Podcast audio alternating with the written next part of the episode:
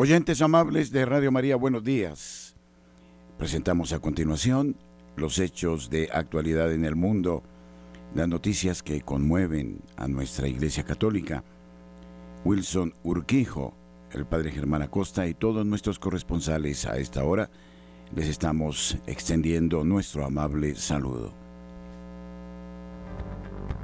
La opinión, el análisis, editorial Radio María.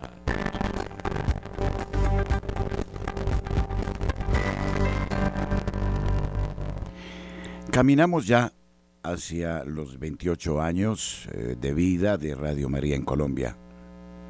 No es poco tiempo. Y durante este trayecto, este recodo de la vida, hemos eh, podido ver la evolución del pensamiento, los adelantos en la tecnología y cantidad de acontecimientos que han señalado la suerte del mundo. Hemos oído que este no es un momento de cambios, sino que es un cambio de época.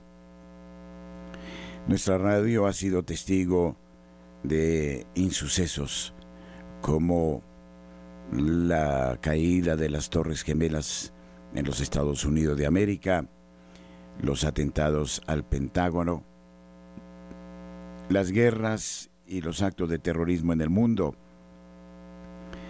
También Radio María ha acompañado a la Iglesia Católica en momentos fundamentales, en las grandes canonizaciones, transmisiones gigantes como la canonización de Sor Faustina Kowalska, en la que unimos nuestros micrófonos a los micrófonos de Radio Vaticano.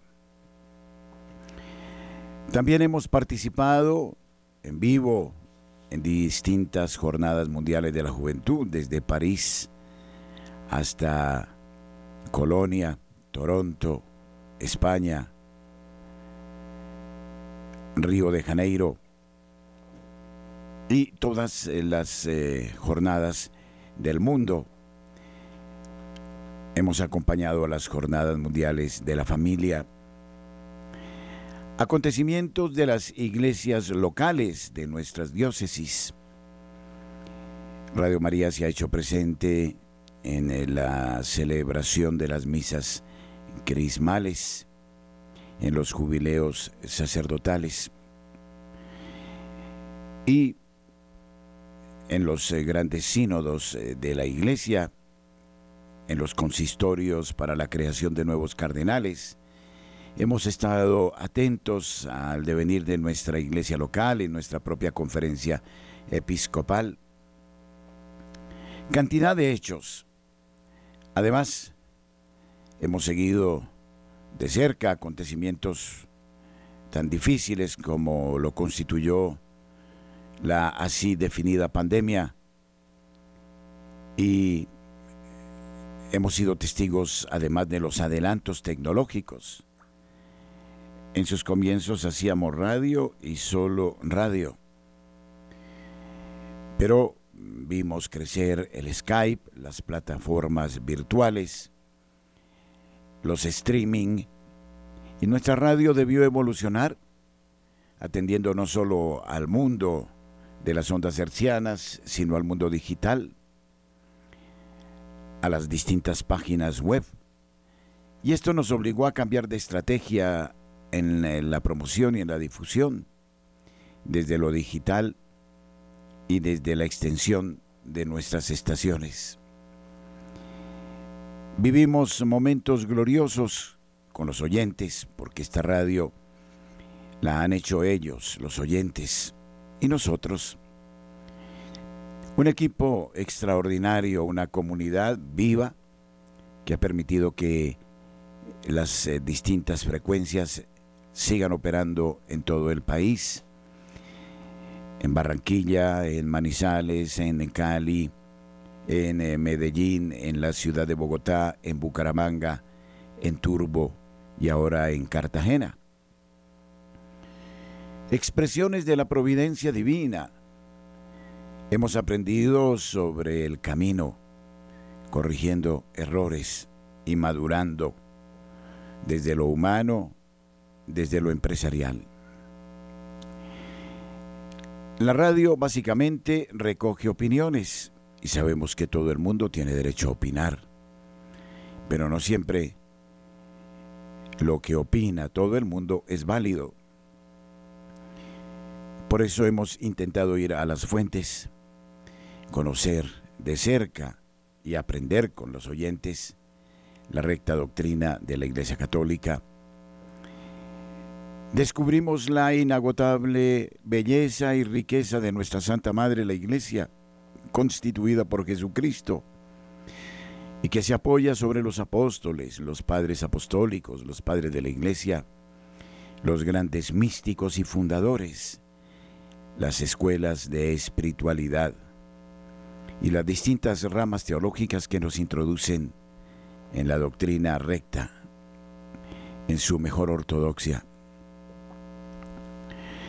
En este año queremos, apreciados oyentes, dedicar una semana de cada mes a la plegaria, a la oración. Es innegable, los momentos son coyunturales, difíciles, apasionantes. Radio María, aceptando que es un David frente al Goliat de las comunicaciones, intenta ser como el ángel de la verdad, pequeñísimo y portador de un faro en medio de la niebla, una luz que ilumine y que lleve el barco de la fe a buen puerto. Necesitamos orar intensamente. Y por eso solicito a los formadores de Radio María que la última semana de cada mes oremos y clamemos a Dios y pidamos su gracia. El mundo pasa por una de sus peores fases vive una crisis de espiritualidad que es innegable. Las voces del nuevo orden mundial y de los foros hablan de la mentirosa omnipotencia del hombre. Y hasta los políticos hoy dicen, los que son sensatos, los que tienen algo de cordura, que Dios nos salve. Sí, efectivamente, solo Él nos podrá salvar. Por eso debemos intensificar la oración. Pero al mismo tiempo extenderemos la mano en esa última semana de cada mes para que tengamos el óvulo, la ayuda necesaria para ir adelante.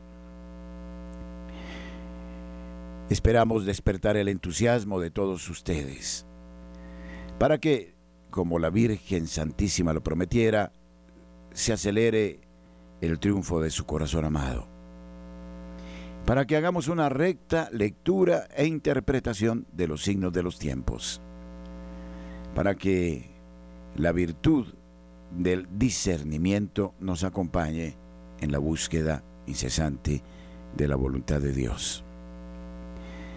Les convocamos a todos a los consagrados al corazón inmaculado de María.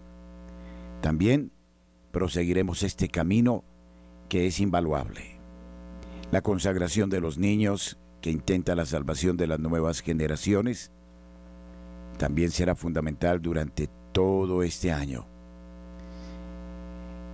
Nos espera un campo, una mies que es mucha, y por eso todos somos llamados a ser obreros, a ser abejas obreras que sirven a la reina.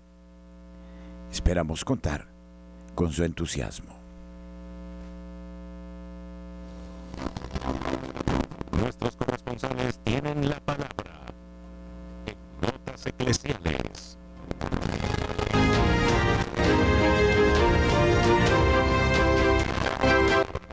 Saludo a Nairo Salinas Gamboa, en la ciudad de Bucaramanga. Muy buenos días, padre Germán Acosta, y muy buenos días para todos los oyentes de Radio María. Iniciamos contándoles que este próximo viernes 2 de febrero coincidiendo con la fiesta de la presentación del Señor, se celebra la mm, décima, la vigésima octava Jornada Mundial de la Vida Consagrada.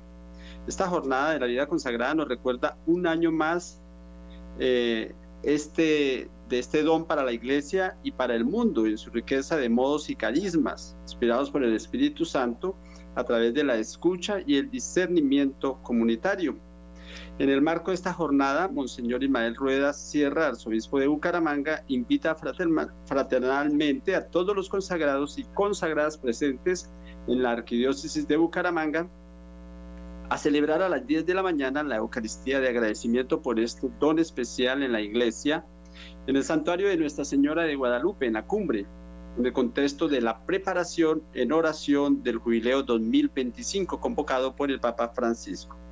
El Papa abrió ese tiempo de gracia en el que la diócesis del mundo están invitadas a proponer peregrinaciones, itinerarios y oportunidades de oración individual o comunitaria.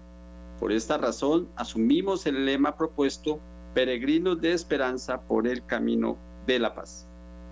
Y cambiando de temas, mm, a medias, abandonada y desfinanciada, así aseguró Jaime Andrés Beltrán, alcalde de Bucaramanga, eh, que recibió la capital santanderiana de esa, de esa manera. Dijo que después de hacer un recorrido por las obras que se ejecutan en la ciudad, hay 126 que están inconclusas y que representan una preocupación debido a sus bajos avances. Y es que según el alcalde de Bucaramanga, no solo le preocupan las 126 obras que están inconclusas, sino que de los 162 contratos hay 45 que están en un estado crítico y en alerta roja. El alcalde también hizo oficial la declaratoria de calamidad pública en la ciudad por afectaciones generadas por los incendios forestales, el, grado, el, grado, el grave estado del alumbrado público en el municipio y el anuncio de un Consejo de Seguridad que se hará hoy miércoles con la presencia del ministro de Defensa Iván Velázquez Gómez. Desde Bucaramanga y para notas eclesiales, Nairo Salinas Gamboa, feliz y bendecido día.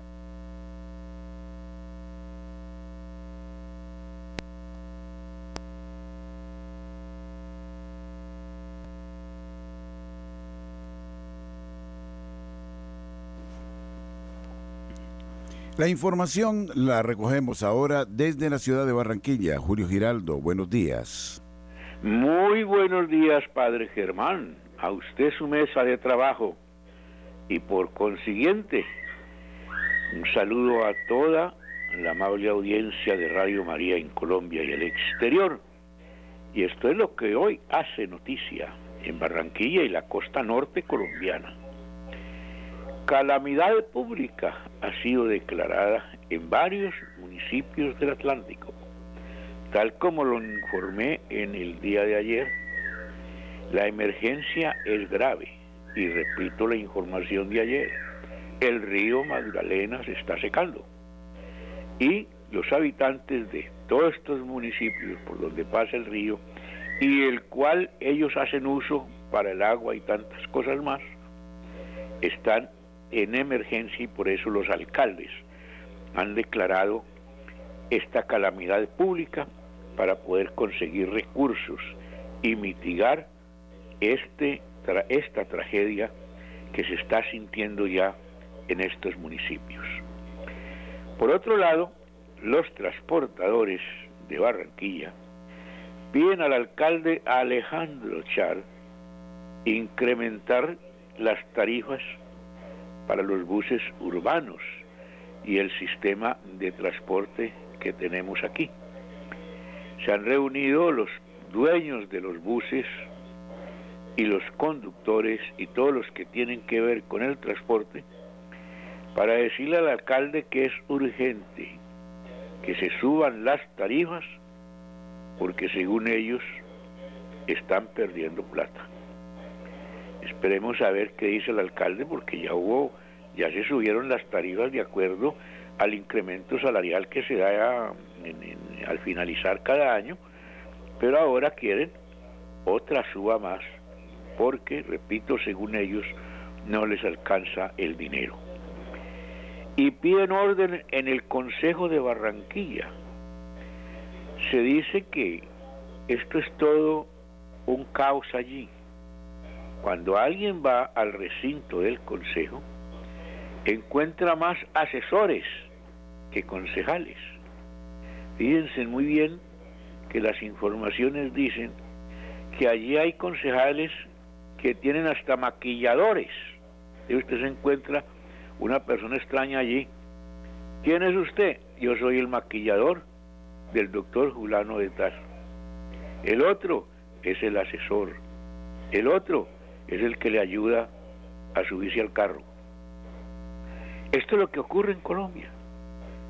Padres, hermanos y oyentes, los viejitos recordamos y decimos mucho esta palabra que no es muy propia, es decir, que no es muy correcta, pero se repite a toda hora y tiene mucha validez, que todo lo antiguo fue mejor. En lo moral, nadie puede negar que fue mejor esta sociedad. En la capacidad de la gente para trabajar, los ricos de aquella época conseguían la plata con el sudor de su frente, tal como dice la Biblia. Ganarás el pan con el sudor de tu frente. Bueno, me refiero a que el que llegaba a concejal en aquella época era una persona muy honesta, era una persona pulcra en todo sentido, inmaculada, y ese era un honor, ser concejal porque elegían, repito, a las personas más prestantes de un municipio, aquellos que tenían una hoja de vida inmaculada. Y esto funcionaba. Ahora los concejales los elige el dinero, la compra de votos. ¿Y qué concejal va a invertir una millonada, pero es una millonada, para que lo elijan, para ganarse un sueldo de 15 o 20 millones de pesos mensuales. El capital que invirtió no lo va a librar nunca. Entonces lo hacen con segunda intención. Ahora, ¿quiénes son los que se lanzan? Cualquiera, aunque no sepa leer ni escribir. Ya han descubierto concejales y funcionarios públicos y hasta senadores con el diploma de bachillerato alterado, que no son ni siquiera bachilleres. Entonces por eso ellos se tienen que asesorar de mucha gente que sabe para poder cumplir allí la misión y esto cuesta dinero y por eso los robos, por eso la corrupción. Pues bien, en el Consejo de Barranquilla hay alerta por esto, porque se les ha pedido que hay que poner orden allí, que no se puede seguir funcionando en esta forma. Bien, Padre Germán, desde la ciudad de Barranquilla y para Radio María. Julio Giraldo. Gracias, Julio. En Cali, Marta Borrero, buenos días. Hola, ¿qué tal? Muy buenos días para ti, para toda la querida familia Radio María. 31 de enero, día de San Juan Bosco, un santo que llega particularmente a mi corazón como docente, como pedagoga que soy también. Y tengo una nota para ustedes hoy relacionada precisamente con San Juan Bosco. Eh, todos sabemos que los niños, los adolescentes, los jóvenes necesitan ser catequizados.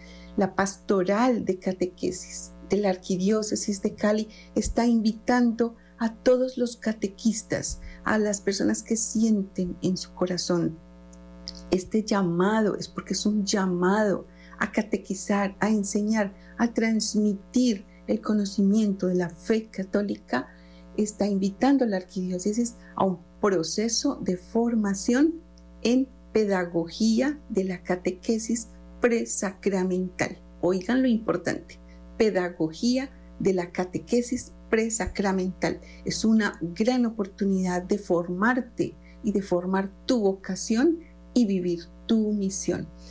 Vayan buscando un lapicero para anotar. Ya les digo el número, les voy a dar el tiempito un minutico. Mientras tanto les digo que la pedagogía es muy importante. La pedagogía es una ciencia social, es una ciencia que se nutre de la sociología, de la psicología, de la política, de la antropología y esta ciencia social de la pedagogía trabaja toda la parte investigativa, de reflexión, de análisis, de todos los, los métodos en que se puede transmitir conocimiento. San Juan Bosco, el santo de hoy, nos da una metodología inspirada, podemos decirlo. Sin embargo, él fue un hombre que se formó a nivel científico, él se forma como pedagogo también. Y la invitación que quiero hacerles hoy es a que te formes. Sé que muchas personas saben muchas cosas de la iglesia, pero no saben cómo transmitirlas. Y van y se enfrentan a grupos de niños y de adolescentes y se ponen solamente a hablar, hablar, hablar, hablar. No, necesitamos métodos pedagógicos para transmitir el conocimiento. Este curso es para eso, para que tú adquieras la pedagogía de la catequesis presacramental. Teléfono 314-569-1604. Repito, 314-569-1604 pastoral de catequesis de la Arquidiócesis de Cali. Cualquier cosa, entren a la página o, vayan allí a la, a la curia arzobispal porque necesitamos formarnos. Aprovechemos estos cursos de la Arquidiócesis. Soy Marta Borrero desde Santiago de Cali para Notas Eclesiales de Radio María. Feliz y bendecido día de San Juan Bosco. Gracias Marta. Desde Medellín, José Luis Hernández informa. Buenos días. Saludos amigos, buenos días. Aquí llegamos con toda la información noticiosa desde la ciudad de Medellín. Atención. Con grandes cambios así quedó el pico y placa para el primer semestre del 2024 en la ciudad de Medellín y el área metropolitana. La mañana de este martes se conoció la rotación de pico y placa que regirá para el primer semestre del 2024 en el Valle de la Urra. Luego de que los anuncios realizados en el área metropolitana en una medida que presentara grandes cambios.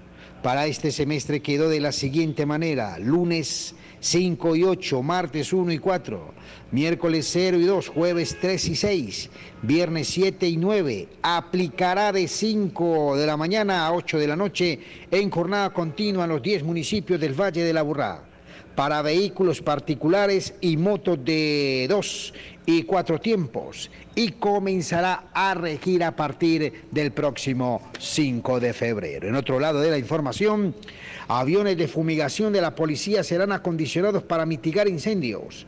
La policía dispondrá de aviones para atender las emergencias de incendios durante la ola de incendios forestales que se agrava por la situación climática y el fenómeno del niño en el país el gobierno estaría alistando aeronaves de la policía que sirvan para controlar las llamas desde el aire.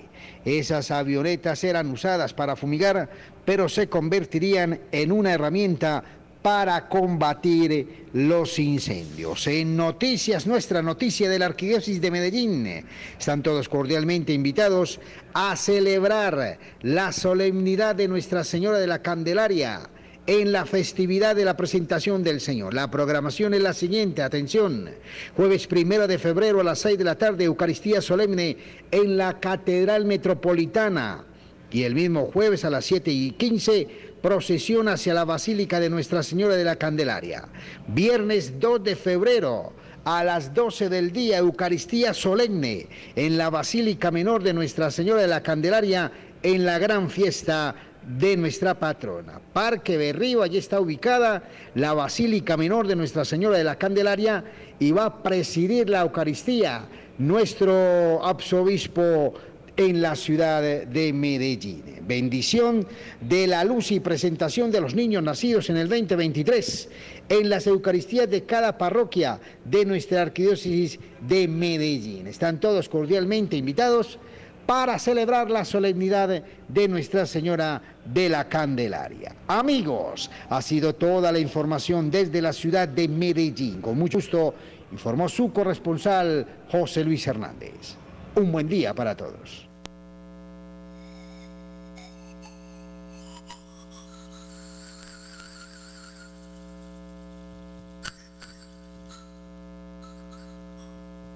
El departamento del Guaviare ofrece innumerables atractivos turísticos desde el punto de vista natural, cultural y científico. En el departamento existen sitios de interés como la María y el Rincón de los Toros, la Puerta de Orión, los pictogramas de El Dorado y la Ciudad Perdida. Entre los lugares naturales aptos para el descanso y el ecoturismo se encuentra la Serranía de la Lindosa, el Parque Nacional Natural Chiribiquete y la Laguna Negra. En el departamento se realizan fiestas y eventos culturales, entre los cuales están los festivales de la solidaridad y el Dabucuri, el Internacional Yurupari de Oro y el artístico y cultural de las colonias sobre la Balsa Dorada y los encuentros como los de banda y el departamental de teatro. Guaviare, un departamento todo para descubrir. En el departamento del Guaviare, en el canal de audio del sistema de Claro Televisión, Radio María también se hace presente.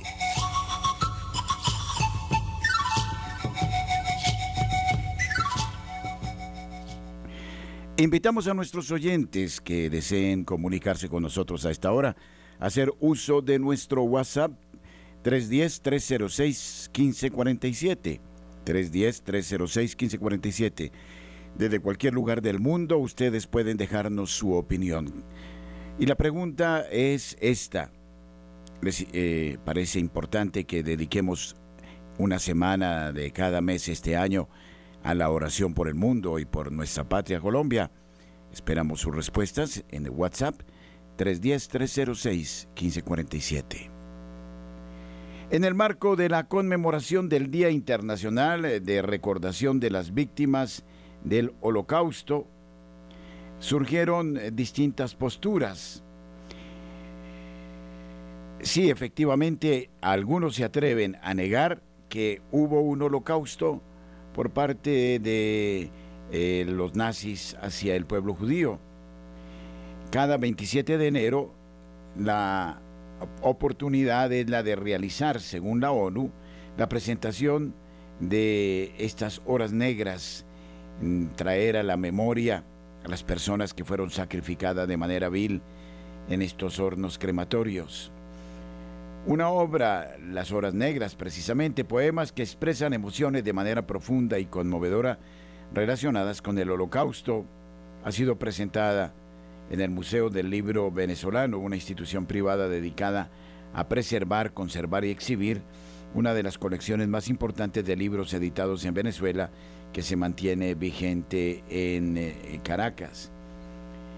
El evento titulado Conversación y recital sobre el impacto y trascendencia de la poesía testimonial basado en las horas negras de la editorial Oser se convirtió en una ocasión significativa para abordar temas cruciales como lo son la pérdida, el dolor, la xenofobia, la empatía, la esperanza y la coexistencia. La autora dice, mi poemario mantiene un profundo carácter testimonial, busca crear conciencia sobre el dolor de las guerras y la discriminación violenta de algunas sociedades hacia sus grupos minoritarios, una marca que también ha alcanzado, tocado y definido con fuerza a la segunda y tercera generación de sobrevivientes de la Shoah, que es la manera en que el pueblo judío se refiere al holocausto.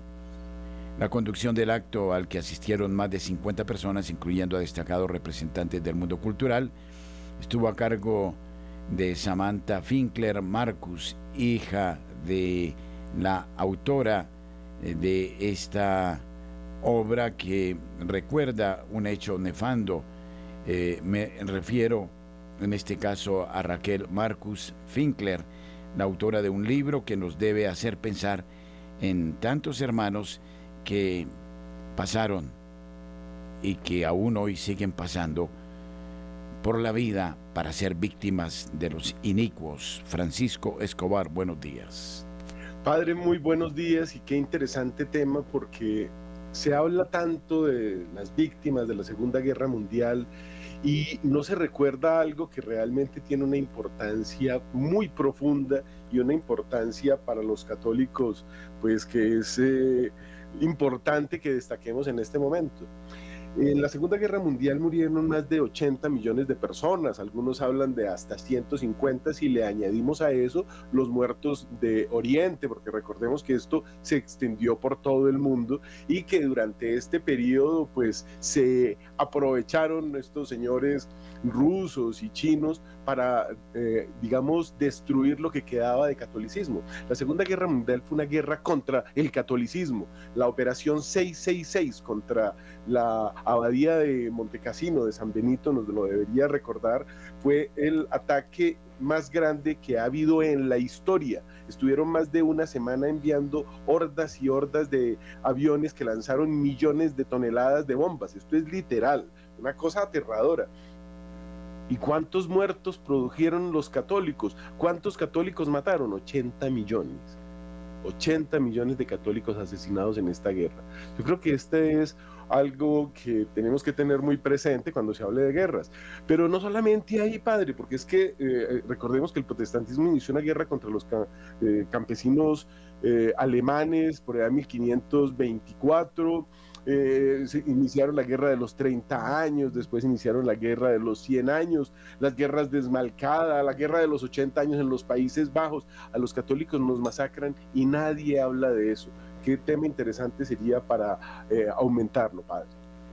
8.32 minutos de la mañana, es la hora en Colombia y la pregunta en nuestra eh, iniciativa de oración, ¿ustedes qué piensan? ¿Es oportuno hacerla? O no. En el WhatsApp 310-306-1547.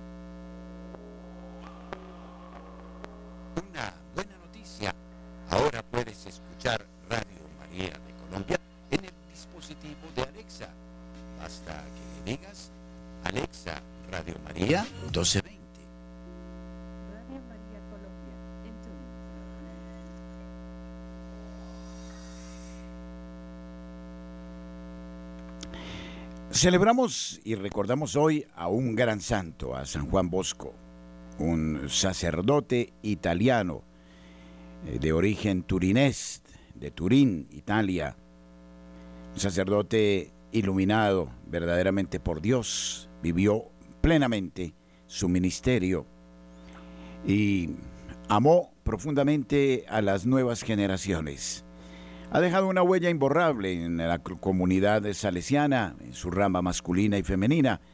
Les saludamos hoy de manera entusiasta y afectuosa. Sabemos que muchos religiosos nos acompañan con su sintonía permanentemente.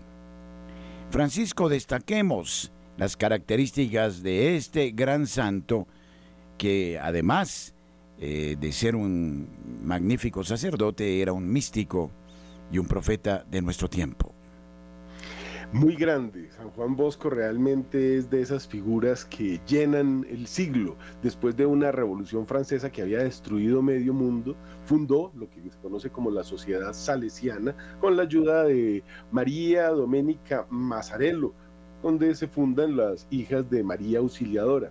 Y eh, eh, era también una geógrafo, pero aparte de eso, los milagros que se le atribuye son impresionantes. En alguna ocasión, recordemos que él recogía a estos niños, les ayudaba, todos esos hijos de los huérfanos de la guerra, los huérfanos del pecado, y empieza con esa alegría que manejaba a enseñarles muchas cosas y también a divertirlos, porque la enseñanza tiene que ser algo completo, entonces los llenaba de alegría y también eh, tenía que pasar por una situación de pobreza tremenda. En una ocasión se cuenta que estando eh, más de 400 niños reunidos a los que los invitaba a un pan, una eh, bebida y bueno, a catequizarlos, no alcanzaba el pan y él no sabía qué hacer, se puso de rodillas, oró a Dios, tomó la canasta y empezó a repartirle a los niños y a contarles anécdotas y a entretenerlos y con esa canastica les dio pan a 400 niños. Estas son cosas enormes en la vida de San Juan Bosco, pero eh, lo que más nos recuerda a San Juan Bosco en este momento son sus sueños. Él tenía sueños, había un perro que se le aparecía, que lo identificaba con el demonio, que lo atacaba permanentemente, pero también está este sueño tan hermoso de las dos naves que están preparadas y en orden de batalla. Entonces él estaba a la orilla del mar, habían eh, unas naves y él ve que hay eh, dos columnas, ¿no? Y esas dos columnas pues tienen eh, problemas, los, digamos, enemigos les están tratando de clavar un espolón, tratando de incendiarlas o hacerles daño.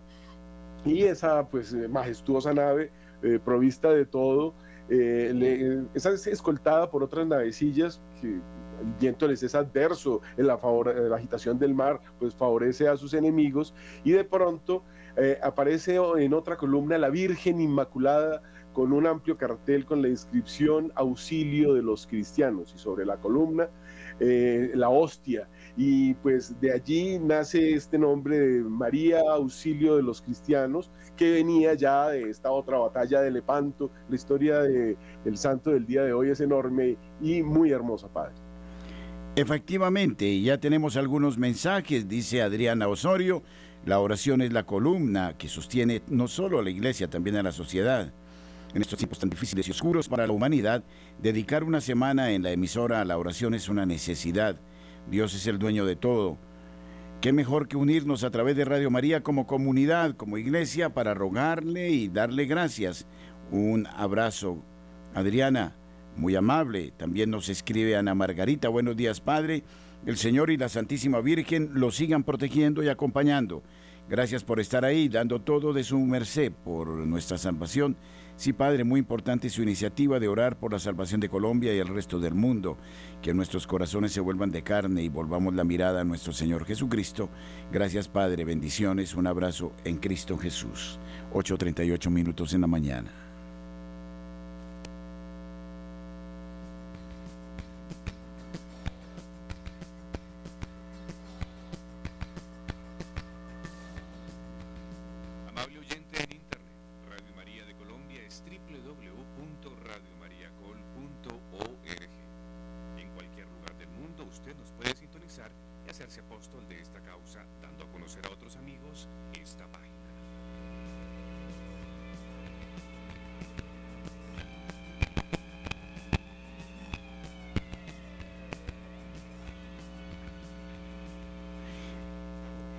Francisco, hoy se celebra, en este 31 de enero, el Día de la Tortilla de Arándanos. También es el Día de la Privacidad de los Datos. Es el Día Mundial del Compromiso con la Comunidad. Es el Día Internacional del Lego.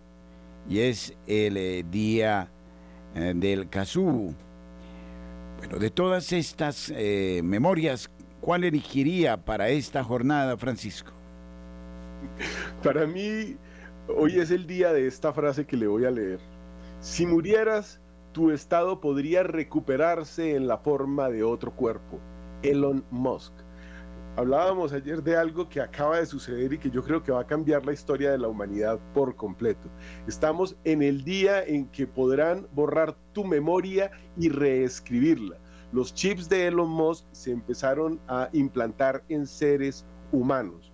Entonces ahora se piensa que toda la mente humana se podría transportar a otro cuerpo. Imagínense, ayer hablábamos, por ejemplo, de la clonación de seres humanos, que ya es prácticamente un hecho, ya hay primates que se han clonado desde donde nos lo dicen, pero hay una realidad mayor. Es probable que en China o países que no tienen los límites de la Iglesia Católica ya lo estén haciendo. Y ya salió un señor diciendo, yo le puedo pasar su mente a otro cuerpo, a otro cuerpo, perdón. Dice que podría haber algo análogo con un videojuego, como una situación de guardar la partida, donde tú puedes cargar tu último estado. De pronto se pierdan algunos recuerdos, pero sobre todo sabrás que eres tú. Esto es gravísimo, padre, porque realmente ya se le está dando a algunos computadores, algunos... Eh, sí, Francisco. Papeles, pasaporte y ciudadanía, como lo están haciendo en Arabia, padre. Muy interesante su noticia, entre otras cosas porque hoy 31 de enero también se habla del día del traje del gorila. Imagínense, bueno, creo que tiene alguna analogía. Pero Francisco no me respondió a la pregunta. ¿Qué elegiría Francisco eh, celebrar hoy? ¿El Día de la Tortilla de Arándanos? ¿El Día de la Privacidad de los Datos? ¿El Día Mundial eh, del Compromiso con la Comunidad? ¿O el Día Internacional del Lego? ¿O el Día del Kazú? ¿Qué elegiría Francisco? La respuesta estaba implícita, es la privacidad de los datos, padre. Los datos suyos, su ah, mente, ahora se puede hackear. Parece que tenemos problemas de sonido. No, no, perfecto. Es la privacidad de los datos. Ah, bueno, hacía eh, ya. Aunque a mí me llama la atención el Día Mundial del Compromiso con la Comunidad. Pero curiosamente también hoy se celebra el Día del Retroceso. definitivamente eh, el compromiso, pues ese es desde nuestro punto de vista católico, desde donde nosotros hacemos todo, el día más importante, porque hemos sido creados para conocer a Dios, amarlo y servirlo, y comunicar este amor al prójimo, ir al mundo y anunciar el Evangelio, dice nuestro Señor. Entonces, pues estoy de acuerdo que eso es lo más importante dentro de nuestro punto de vista del catolicismo. Pero qué curiosidad que hoy también se celebra el Día del Retroceso. Vamos a ver de qué se trata. El día del revés, el día en el que el mundo se pone patas arriba y el interior se convierte en el exterior y la locura se convierte en cordura y el día eh, se convierte en noche, al menos en concepto. Hay demasiada seriedad en el aire y a veces hay que saltarse todas las reglas y dejarlo todo, dicen algunos. Bueno, una visión bastante peligrosa esta. El día del revés es un día divertido que nos anima a hacer cosas en un orden que no solemos hacer.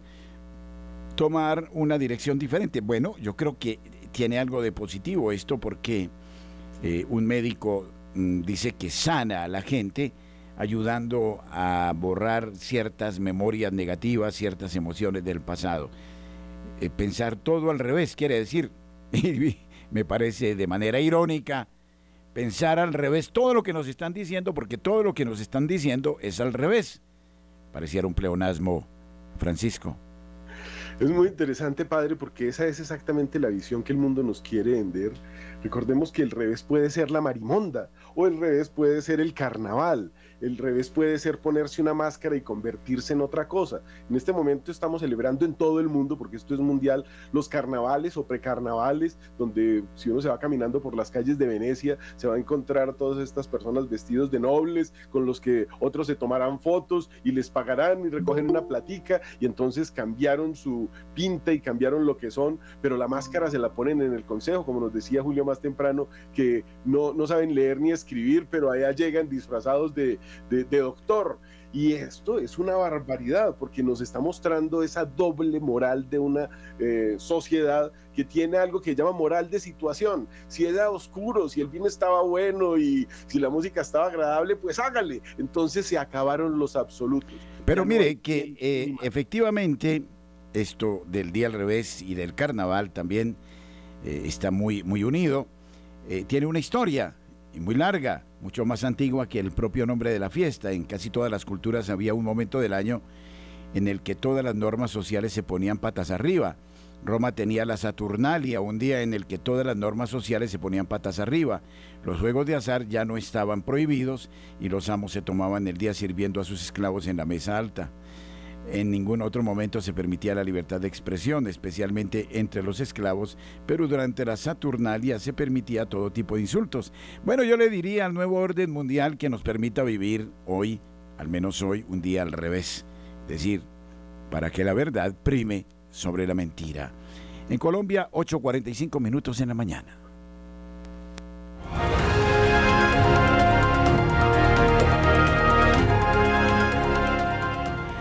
Enrique Gordón eh, nos habla desde la ciudad de Quito, siempre lamentando la pérdida de nuestra querida Mayra Casares.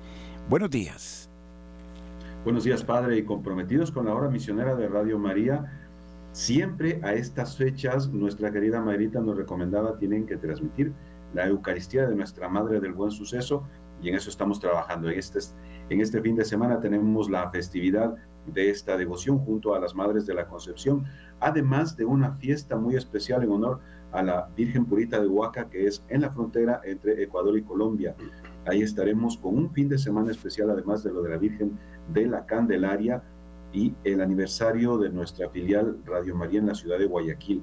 Así que les invitamos a hacer oración en este fin de semana por todas estas intenciones. Vamos con las noticias que nos comparten los medios de prensa de nuestro país. Novoa afirma que no eliminará el subsidio al gas El gobierno planifica quitar de a poco los subsidios a los combustibles, a las industrias y a grandes empresas, asimismo a las gasolinas Ecopaís y Extra. Tenemos que hacer un, mm, un ah, trabajo segmentado pero simultáneo al mejoramiento de la eficiencia del sistema energético en nuestro país, dijo el Novoa, reiterando de que no se tocará el subsidio al gas ni tampoco al del diésel para evitar que se dé un aumento de precios en los alimentos de consumo masivo público. En otra información, los homicidios bajaron un 206% tras los controles de seguridad y los operativos decretados de parte del gobierno desde el pasado 9 de enero. Se ha dado una notable paz en muchas ciudades de nuestro país, inclusive desde donde se inició este conflicto en la ciudad de Esmeraldas, que también nos permitió volver con la señal de Radio María a este lugar en donde habíamos tenido problemas, incluso como otros medios de comunicación, en las casetas de transmisiones para llegar con nuestra señal a estos sitios. En otra noticia les compartimos de que eh, a propósito del clima, se nota dos particularidades muy especiales. Por un lado, se preveía que se tenga el fenómeno del niño con muchas lluvias en la parte de la costa de nuestro país y se tiene algo de precipitaciones, en especial en la parte que tiene que ver con la vialidad de la subida de la costa a la sierra y en la parte arrocera y agrícola de nuestro país, con las lluvias, los cierres de camino y las inundaciones.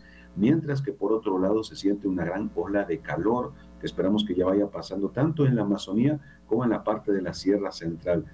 Esto ha permitido de que también eh, por la oportunidad del clima vayamos tomando las consideraciones del caso frente al trabajo que nos toca hacer. Reiteramos el compromiso de Radio María en la obra misionera durante las actividades de la Iglesia y siempre al servicio de la paz y de la oración de nuestro país. Nosotros con esto terminamos el aporte de noticias desde Ecuador, desde la ciudad capital, justamente desde los estudios de Radio María. Padre Germán, muchas gracias hermanos de Radio María Colombia. Un abrazo, bendiciones y un lindo día. Gracias Javier, eh, gracias eh, a nuestros amigos y hermanos, gracias Enrique, a nuestros amigos y hermanos eh, desde Ecuador es que estaba mirando aquí otro mensaje de Javier, precisamente, quien dice desde Canadá, Javier Cerrato, buenos días Radio María, bendecida emisora que alimenta mi espíritu todos los días. La oración definitivamente es la llave que abre el corazón de Dios. Indudablemente es fundamental el hábito de la oración para transformar el mundo. Nos llegan otros eh, mensajes, eh, vamos a ver. Eh, Erlinda Torres dice, buenos días padre, muchas gracias por esta oportunidad de comunicación. Claro que sí, esta iniciativa de oración durante la última semana de cada mes por la protección divina y la salvación del mundo entero y por nuestro país Colombia es lo que necesitamos urgentemente. Muchas gracias por todas las enseñanzas de Radio María. Que Dios les siga bendiciendo. Vamos a mirar otros mensajes. Flappy 338. Buenos días, Padre Germán. Sí, importante la semana de oración.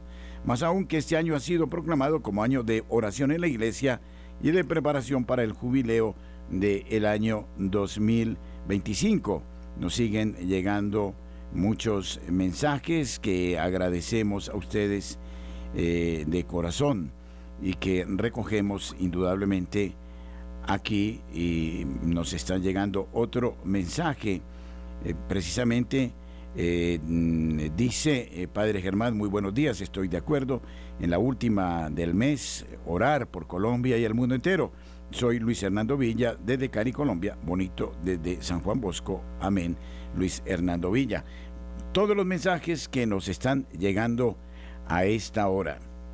Y en el ámbito de la noticia, a las 8.50 minutos en la mañana, el secretario adjunto de Doctrina de la Fe insiste en cargarse el celibato para evitar una doble vida, dice este arzobispo, el arzobispo de Malta, eh, Charles eh, Chicluna, ha vuelto a defender el fin del celibato obligatorio como solución para acabar con la doble vida que llevan algunos sacerdotes. En una entrevista con el National Catholic Reporter, el secretario adjunto del Dicasterio para la Doctrina de la Fe ha reiterado su inusual llamado para que la Iglesia considere poner fin a su requisito milenario de que los sacerdotes permanezcan célibes, diciendo que permitir el matrimonio sacerdotal podría ser un medio para evitar que los clérigos vivan una doble vida peligrosa. Este arzobispo, que debería ser guardián de la doctrina, ha declarado que una de mis preocupaciones es que las personas se encuentren en una situación en la que se sientan cómodas con uh, una doble vida. Para el arzobispo Maltés, la doble vida de los sacerdotes podría ser un síntoma de que los sacerdotes tienen que hacer frente a sus exigencias del celibato. Bueno, mm, esto me hace mm, acordar de un famoso columnista que hubo en el tiempo, que se llamaba Calibán, y no me acuerdo exactamente cómo se llamaba eh, su columna. Eh, a lo mejor la recuerde Francisco, la columna de Calibán, ya la recordaré. Y decía, a los padrecitos que hablan de tantas revoluciones y de tantas cosas, deberían dejarlos casar para que sepan cómo se aplaca una revolución.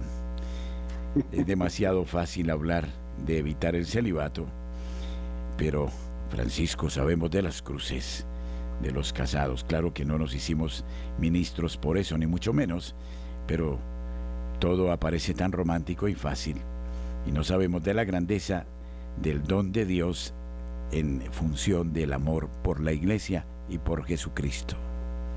Sí, padre, pero yo, yo, me, yo, me, concentraría en este momento en esta noticia tan interesante que usted nos estaba dando y que la semana pasada precisamente Francisco afirmó que quizás ha llegado el momento de retomar la cuestión de los viri probati para responder a las necesidades en las que también hay una grave escasez de sacerdotes. Y esto se va a definir, padre, este octubre, en el octubre de este año, que es el fin de, este, de estos sínodos que empezaron en el 2017 con el sínodo de la Amazonía. ¿Por qué se va a definir este año? Porque el año pasado el Vaticano volvió a hablar de la regla del celibato, subrayando que no, hablo esto entre comillas, no es eterno como la ordenación sacerdotal, sino la disciplina que podría revisarse. Incluso las iglesias protestantes, anglicanas, las ortodoxas, permiten sacerdotes casados, pero en los últimos años también se ha sentado allí un cambio contrario, porque varios sacerdotes anglicanos han querido volver al catolicismo en Gran Bretaña y en otros países, porque el problema realmente es que cuando se abre esa puerta, entran los transexuales o las obispas lesbianas y todo esto que nos ha traído el episcopado alemán o inglés.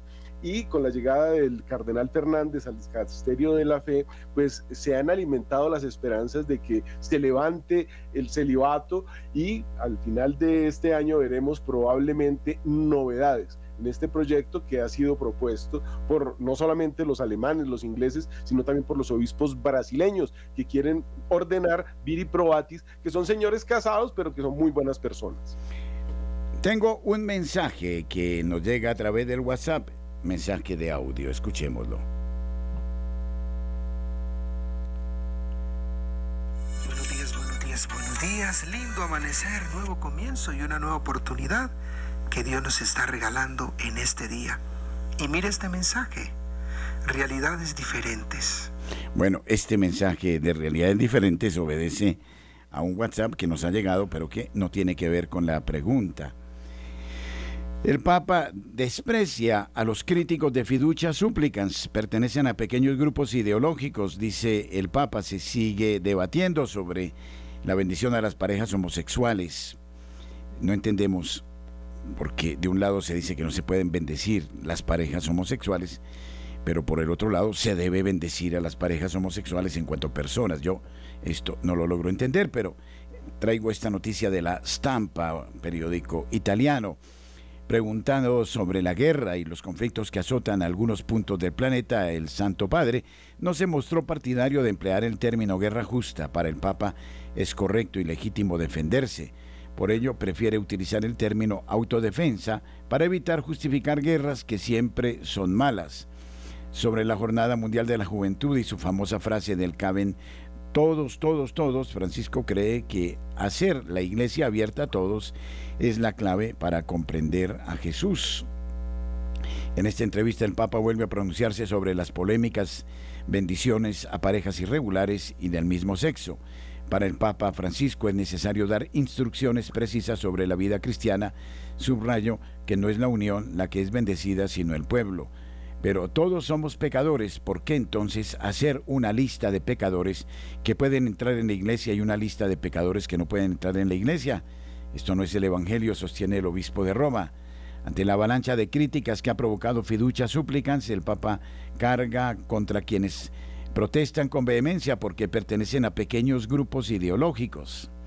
El Papa explica que un caso especial son los africanos, para ellos la homosexualidad es algo malo. Bueno, para todos, creo que no solo para los africanos, desde el punto de vista cultural, no la toleran.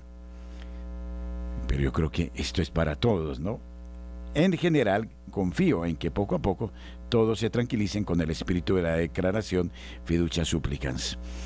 Los africanos nos dan lecciones de moral, Francisco.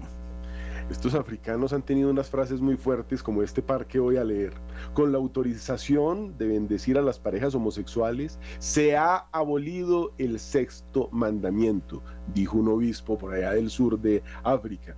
Y pues como desde el Vaticano la semana pasada dijeron, y abro comillas, también los ladrones nos ayudan a menudo a no ser tacaños. Su comportamiento es reprobable, pero también puede representar una saludable advertencia contra la avaricia. Ante esta frase tan novedosa del Vaticano, pues eh, algún obispo del sur de África dijo, con esto se ha eliminado el noveno mandamiento y ha dejado claro sutilmente que codiciar los bienes ajenos es también algo bueno.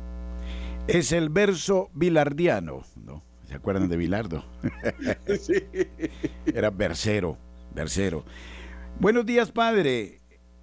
Eh, estoy de acuerdo, unámonos en oración por la conversación o la conversión, aquí dice conversación, pero es conversión del mundo entero y por los jóvenes que andan como ovejas sin pastor que la Sagrada Familia de Nazaret, Jesús, José y María, nuestra Madre, les bendigan siempre. Un abrazo grande para todos ustedes.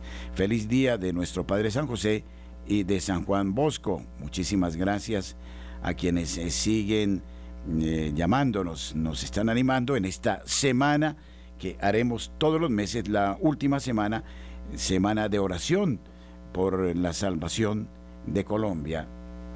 Francisco, muchísimas gracias eh, por eh, su presencia, a los corresponsales, desde luego, nuestro cordialísimo recuerdo y les invitamos a ustedes a acompañarnos, a seguir con nosotros en Radio María, la gracia de una presencia.